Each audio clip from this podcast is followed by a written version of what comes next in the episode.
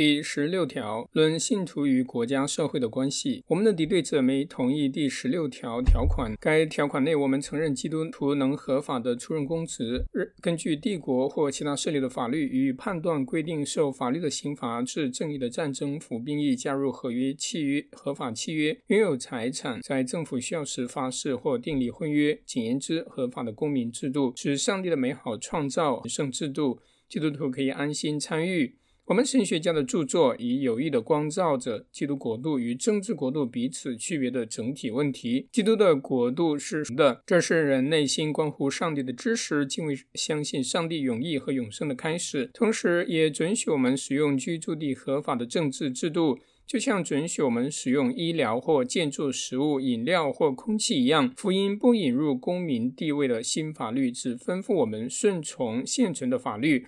无论是外邦人或由其他人制定，并且这顺从中要有爱心。加勒斯大企加勒斯大企图将摩西的政治律加给我们，这是多么狂妄！我们的神学家论及此问题时，曾畅所欲言，因为修士在教会传播许多危险的观念。他们称保存公共财产为属福音的制度，并称不拥有拥有私产或和不诉讼。乃是为福音的劝告。这些观念严重的掩饰了福音与属灵的国度，这样对国家亦有危险。因为福音不是毁灭，而是支持国家或家庭，并命令我们要如神圣制度般顺从。不仅为惧怕刑罚，也是因为良心。叛道者尤利安、克里索和许多人反对基督徒，因为他们的福音借着禁止合法的补偿和其他教训破坏公安，所以说是不适合公开关系。这些问题对俄利根、拿先斯等。十分混淆。但若将这某些事情保存在心里，这些问题就容易解答了。福音未为公民制度定制定定定什么法律，乃为罪的赦免和信徒内心永生的开始。这不仅支持政府，亦要我们顺从他们。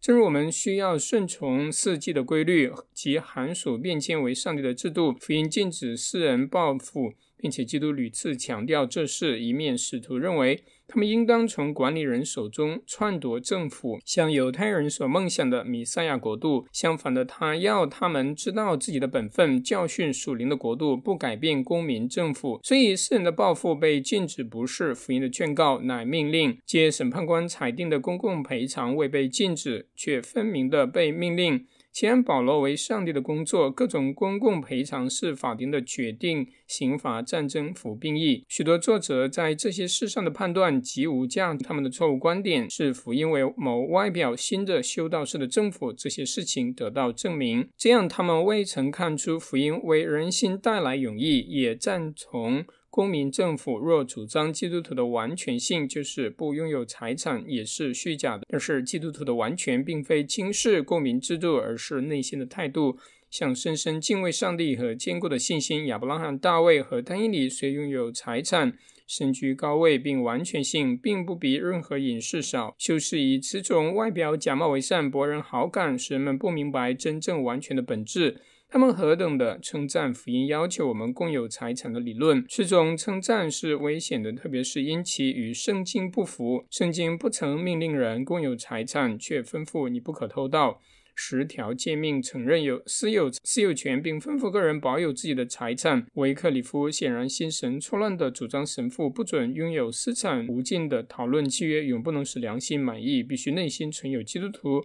可以合法的使用公民制度和法律的规则，是规则防防卫良心。他教导契约若有官长或法律认可，在上帝面前也是合法的。我们的神学家十分清楚地解释这个整政这个政治事件及许多善良人被摄入政治与贸易，曾见证他们在修饰理论干扰中使他们疑惑福音是否允许在此公司贸易之后得到帮助。我们在此重复我们的立场，使那些在我们团体外的人能了解我们的道理，不使官长权威和一般公民制度的价值削弱。反而更坚固。此事的重要性却为愚王的修道理论所掩蔽，将假冒为善的贫穷和卑微远超乎国家和家庭。虽然这些制度有上帝的命令，但柏拉图式的公社却没有上帝的命令。第十七条论基督复临施行审判。我们的敌对者亦同意第十七条条款，就是我们承认当世界末日，基督必显现，将一切死人复活，赐给敬虔者人永生和喜乐。受足不敬虔者和魔鬼要受的痛苦。第十八条论自由意志。我们的敌对者赞成论自由意志之第十八条条款，但是他们对此论题加上几项难以应用的证据。他们也加上警告，免得过分承认自由意志，像柏拉修主义或完全否定自由，如摩尼教所主张的，这还算是可以。但是柏拉修派与我们的敌对者之间有什么区别呢？既然双方皆相信人可以不在乎圣灵而爱上帝，实行上帝诫命所要求的本质行动，并相信不在乎圣灵。人借理性本于自己产生的善行，配得恩典和称义。学院派以大权威教导人的这些柏拉就意见，生了多少鱼丸？在称义的条款里，我们引用奥古斯丁根据保罗对此意见极力的反驳。我们不否认人具有意志的自由，人的意志可在理性所能了解的行为与事实事情中间自由选。人的意志能在某范围内达成公民的义或行为的义。他能谈论上帝，并用外表的行为表示敬拜。他能顺从官长和父母，能表面的选择使双手不杀人、不奸淫或不偷盗。人本性既然仍有理性判断五官所了解的事，也保留这些事上的选择，也有自由能力全公民的义。这义即肉体本性，就是理性能凭自己不用圣灵成全。圣经称为肉体的义，但是情欲的力量太大，使人顺从自己邪恶的冲动，常超乎顺从他们正确的判断。按保罗所说，同时魔鬼在悖逆之子心中运行，永不停止煽动软弱的本性，陷入各种过犯之中。因此缘故，公民的义在人间甚稀少。若我们从哲学的事实所看到的，他们似乎求此义而不得。而且若说人在恩典地位之外行诫命所指定的善行，算犯罪。便是虚假。对此，他们加上：此善行借着公平善功，可以配得罪的赦免和称义。没有圣灵，人心既不敬畏，又不信赖上帝，亦不相信他听允祷告、赦免、帮助或救赎他们。因此，他们是悖逆的，因为坏树不能结好果子。并且人非有信就不能得上帝的喜悦。我们虽然承认自由意志有自由和能力做律法外在的行为，但不将属灵的能力，如真正敬畏、相信、认识、信赖上帝、关心、听允、赦免我们归于他，这些乃是诫命第一部分的真行为。人心若没有圣灵，并不能达成。如保罗说：“属血气的人，就是那仅使用他自然能力的人，不领会上帝圣灵的事。人若考虑到他们内心对上帝的旨意相信。”信什么？是否真正相信上帝关心并听允他们，便容易决定了。即使圣徒已难以保持这信心，此事对于悖逆的人更不可能。如我们前面所说的，这些事是在恐惧的心听讲福音并接受安慰的时候成就。所以，我们能有意的区别公民的意义和属灵的意义，且将前者归于自由意志，后者归于圣灵在重生者的工作。这样维护外表的管教，因为众人皆应知上帝要求此公民的义，而我们在某限度内能达成，也表示出属人的义与属灵的义之间，即哲学的教训和圣灵的教训之间的不同，并且指出圣灵的要求、圣灵的需求。此区别不是我们的创建，乃是圣经明确的教训。奥古斯丁也讨论巴黎的威廉曾有颇佳的讨论。但是他被那些梦想人能不用圣灵而顺从上帝律法，而他们得到圣灵乃是出于这顺从的功劳的人所压制。第十九条论罪的成因，我们的教会教导人，虽然全能上帝是宇宙万有的创造者及保存者，但罪是由邪恶者的意志而来，就是魔鬼和不敬虔之人的意志。如果没有上帝的扶持，人的意志便瞬即转离上帝，趋向罪恶。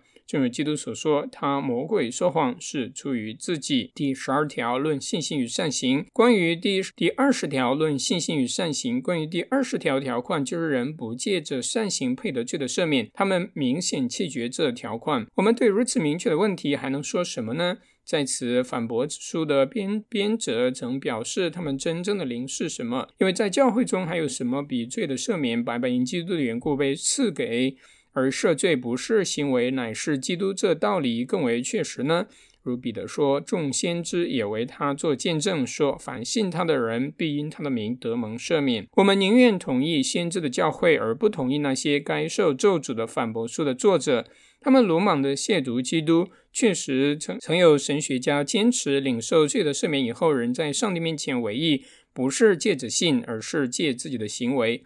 虽然他们的意思并非我们领受罪的赦免本身，是因为我们的善行而不白白因基督。因此，将基督的尊荣归于我们的善行，这不敬的话是不可容忍的。倘若这些神学家敢将此意思偷偷渗入教会，他们便是失掉一切羞耻的感觉。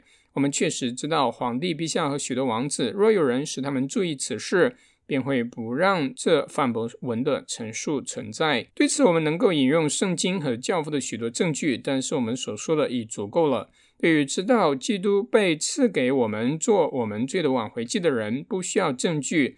以赛亚说：“耶和华使我们众人的罪孽都归在他身上。”另一方面，我们的敌对者教导人，上帝将我们的过犯归于我们的行为，不归于基督。我们在这里不愿提及他们所要求的行为样式。我们知道，以邪妥可怕的命令反对我们。若我们辩论值得疑惑或细微的事项，这事必更加惊吓惊吓我们。我们的良心知道。敌对者咒诅明确的真理，这真理乃教会必须保护的，并且增加基督的荣耀，使我们能从容的不理会世界的恐怖，勇敢的担负为基督及教会增长应忍受的一切痛苦。我们白白因基督的缘故领受罪的赦免，而且我们的行为不配得罪之赦免，谁不乐意死于承认此条款之中呢？虔诚的良心若不知道必须相信白白因基督的缘故得赦罪，那么当罪与死恐吓他们，魔鬼试探他们而失望时，便没有稳固的基础。这信仰在对抗失望最艰辛的斗争中，将支持与生命赐给人的心。这问题甚为重要。我们维持不退缩，不逃避任何危险。当我们的敌对者用他们的恐吓。虐待和刑罚，企图使你们离开本条款所提供给普世教会的安慰时，每一位同意我们条款的族君，不要让步与恶人，只当更勇敢的前进。维基尔·埃涅阿斯季，谁若考察圣经，必发现许多证据，使他的内心得到安逸，因为保罗似乎极力呼喊罪过白白因基督缘故蒙赦免。他说：“因基督耶稣的救赎，就白白的称义，叫应许定然归给一切后裔。”就是，倘若应许以我们的行为做条件，便不能保证这恩赐。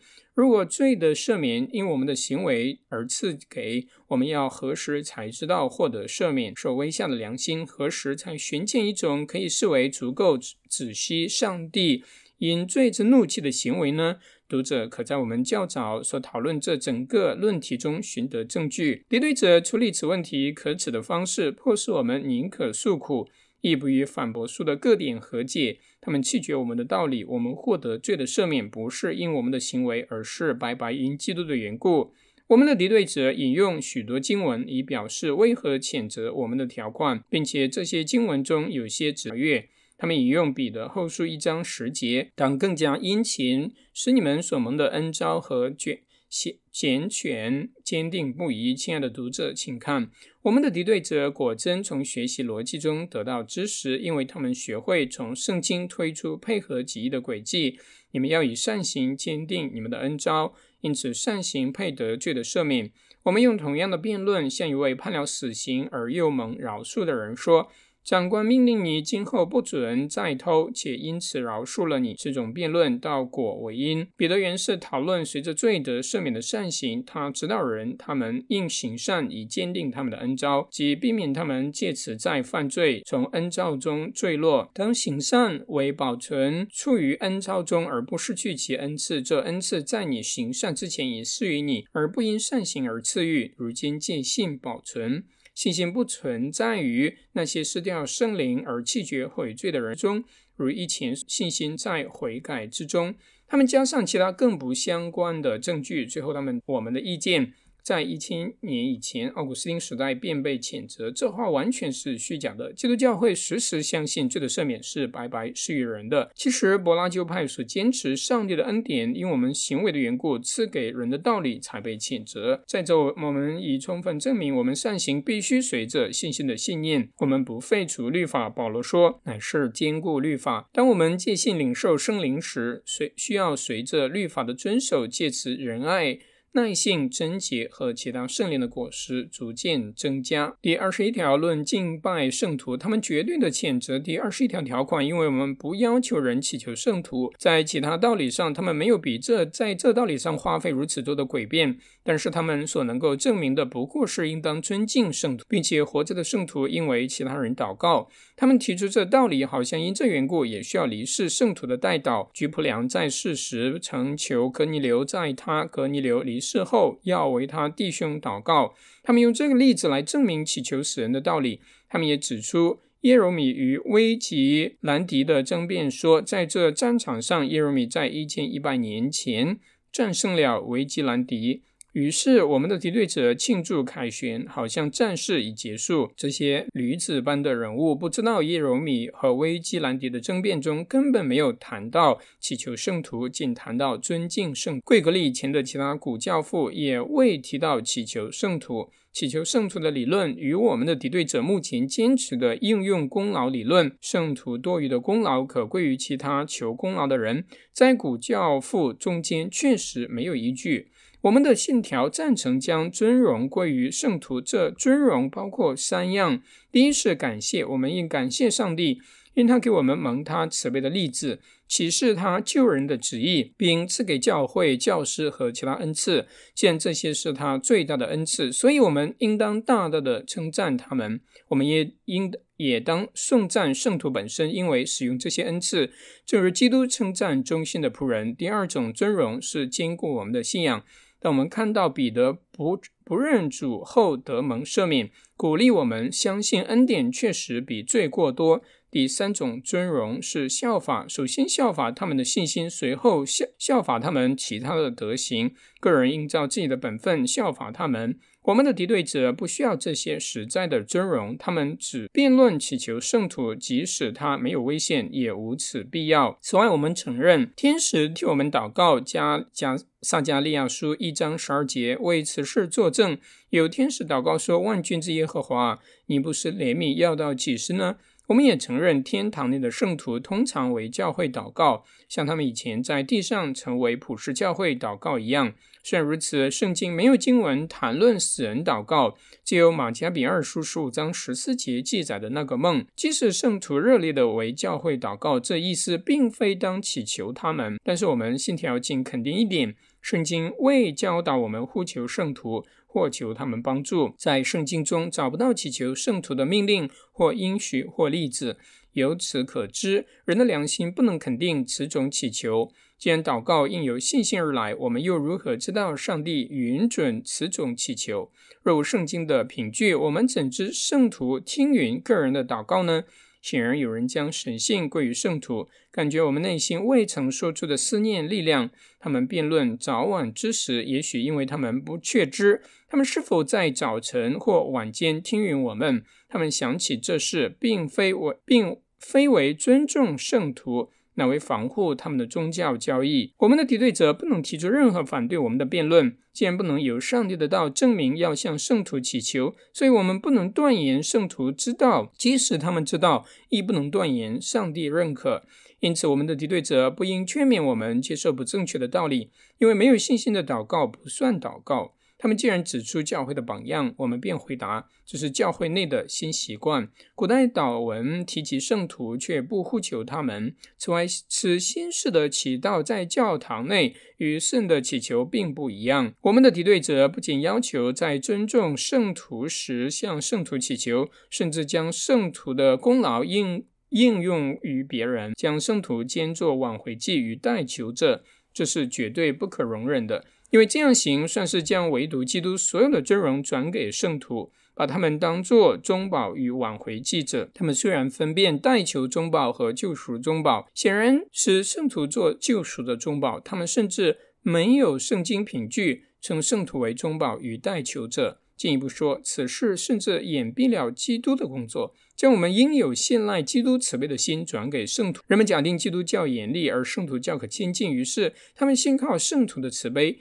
远胜于信靠基督的慈悲，逃避基督而投向圣徒。他们实际把圣徒当作救赎之中宝。现在我们要证明，他们不仅将圣徒当作代求者，也把圣徒当作挽回记者及救赎的中宝。我们暂时不列出平民间的妄用，而仅讨论神学家的观点。其余未说到的，即使无知识的人亦能做判断。要当挽回记者，需具有两种资格：第一，是有上帝的道向我们保证，上帝愿意发慈悲，并听允那些借着某挽回记者向他呼求的，因为基督有此种应许：你们若向父求什么，他必因我的名赐给你们。但是圣徒没有此种应许。故此，即使我们祈求圣徒，我们的良心亦不能确定上帝会否听允我们。所以，此种祈求非基于信。再者，我们有命令向基督呼求，如凡劳苦担重担的人，可以到我这里来，我就使你们得安息。这话却是对我们讲的。以赛亚说到那日，耶西的根立作万民的大旗，外邦人必呼求寻求他，他安息之所大有荣耀，民中的富足人也必向你求恩。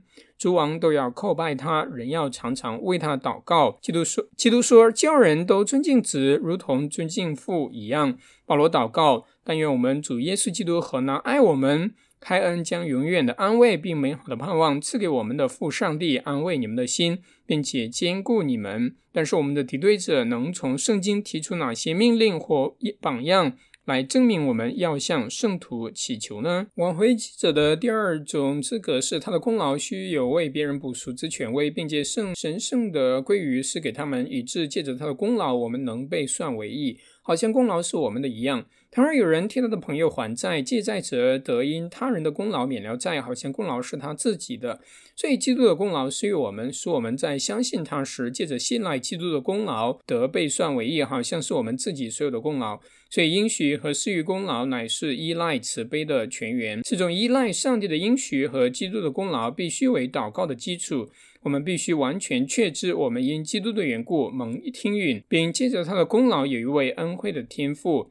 我们的敌对者对我们说：“首先要求告圣徒，虽然他们没有上帝的应应允，也没有命令，也没有圣经记载的榜样。虽然基督命令我们来救他，不来救圣，他们尚且要我们依赖圣徒的慈悲，超过依赖基督的慈悲。他们告诉我们，第二要依靠圣徒的功劳。他们把这些功劳应用于别人，好像我们因他们的功劳得被算为义，正如我们借基督的功劳被算为义一样。我们在此所做的控诉不是虚假的。”对于免罪，他们主张应用圣徒的功劳。比尔在解释弥撒的教典时，确信的说明：我们应以圣徒的帮助为避难所，使他们借我，使我们借他们的功劳和许愿得救。这是神圣设立的规则。这是比尔亲口说的话。在我们敌对者的书籍与讲题中，处处皆有更大的荒谬言论。这若不是将圣徒作为挽回祭，这还算什么呢？如果我们要依赖他们而得救，便是将他们列于与基督平等的地位。何处有像这人所说神圣设立的规则，是我们逃避到圣徒那里的避难所呢？让他维持假道，从圣经找出一个例子和命令吧。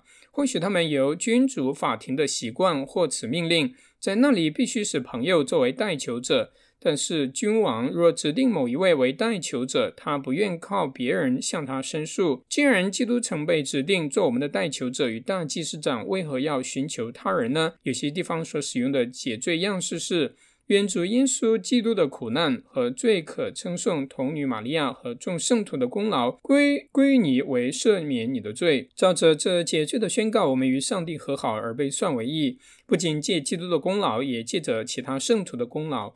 我们有些人曾看见某位修道院神学家被请安慰一位将死的神学博士，他除了对临死的人做下列祷告外，没有其他表示。恩惠的圣母保护我们脱离仇敌。在临终的时候接待我们。若赞成有福的玛利亚为教会祷告，他接待人死时的灵魂吗？他胜过死亡吗？他赐予生命吗？倘若有福的玛利亚做这一切，基督要做什么呢？他即使配得人间至至高的尊荣，也不愿位列与基督同等的地位。那要人考虑他的榜样，并跟随他。事实上，按通俗的意见来说，有夫的童女完全代替基督。人们呼求他，依赖他的慈悲，求借他缓和基督，好像他不是挽回记者，仅是可怕的审判官或伸冤者。我们的坚称，我们坚称不敢依赖圣徒转给我们的功劳，好像上帝因此与我们和好，或因此算我们为义，或救赎我们，我们获得罪的赦免，唯独在于我们相信基督，借着他的功劳。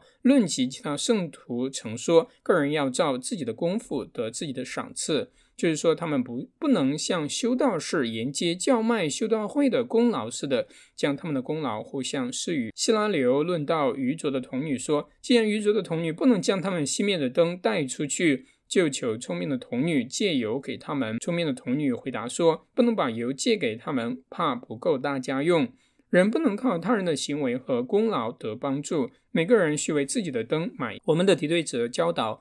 我们应当依赖祈求圣徒的事，虽然他们为此既无上帝的道，亦无圣经例子。他们引用圣徒的功劳，像引用基督的功劳一样，如是将属于基督的尊荣转归给圣。因此，我们不能接受他们对尊重圣徒或对圣徒祈求习惯的观念。